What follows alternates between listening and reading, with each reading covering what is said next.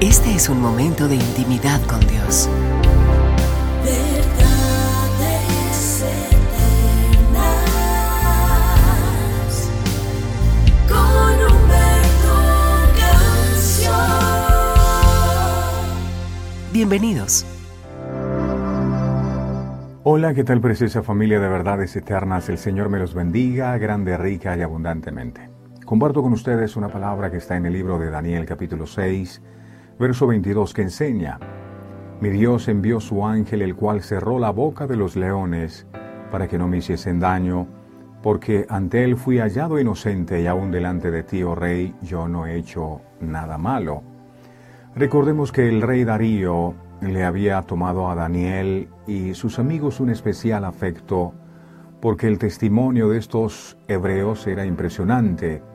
Esto despertó en la corte gran envidia hacia ellos y ahora, eh, justamente como una trampa de parte de los sátrapas, había una prohibición de adorar a otros dioses que no fuera el mismo rey. Pero Daniel hizo más evidente su adoración a Jehová su Dios y con ello se atrajo el castigo, tendría que ser echado al foso de los leones hambrientos, por tanto le esperaba una muerte horrible. Sin embargo, la confianza de este siervo de Dios en su Señor era impresionante.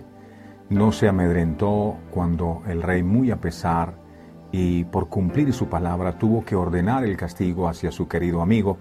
Por eso, de alguna manera, el rey también confiaba en que Dios lo salvaría y cuando va a buscarlo al foso y se acerca, se cerciora de algo y es que Daniel estaba bien. Y es allí donde él comprende la grandeza de su Dios y ordena que todos deben adorar al Dios de Daniel. Ese es el mismo Dios al cual tú y yo servimos. Daniel no se equivocó, tampoco pecó. En medio de las presiones externas, el joven Daniel se mantuvo fiel a Dios y no cedió a la idolatría. Sin embargo, su resolución no evitó que terminara en un foso en compañía de leones hambrientos. La historia de Daniel me recuerda que el hombre que es fiel a Dios también puede enfrentar la hostilidad de las circunstancias.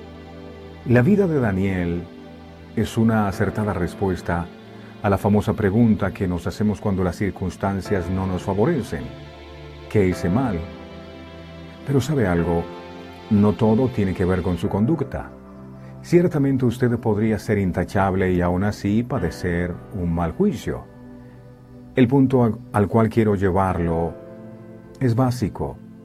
Lo resumiré de la siguiente manera.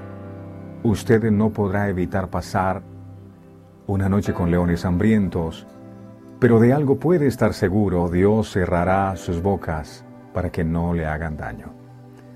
Lo que eso significa es que si llegara a encontrarse en una situación de peligro, Dios no lo dejará solo.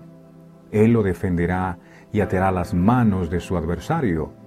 Cuando se encuentre en situaciones que puedan poner en duda el cuidado de Dios, recuerde siempre que los rugidos del león estarán presentes, pero eso sí, Dios no permitirá que coman sus carnes. Pido a Dios con todo mi corazón que su palabra no vuelva vacía, sino que cumpla el propósito con el cual ha sido enviada.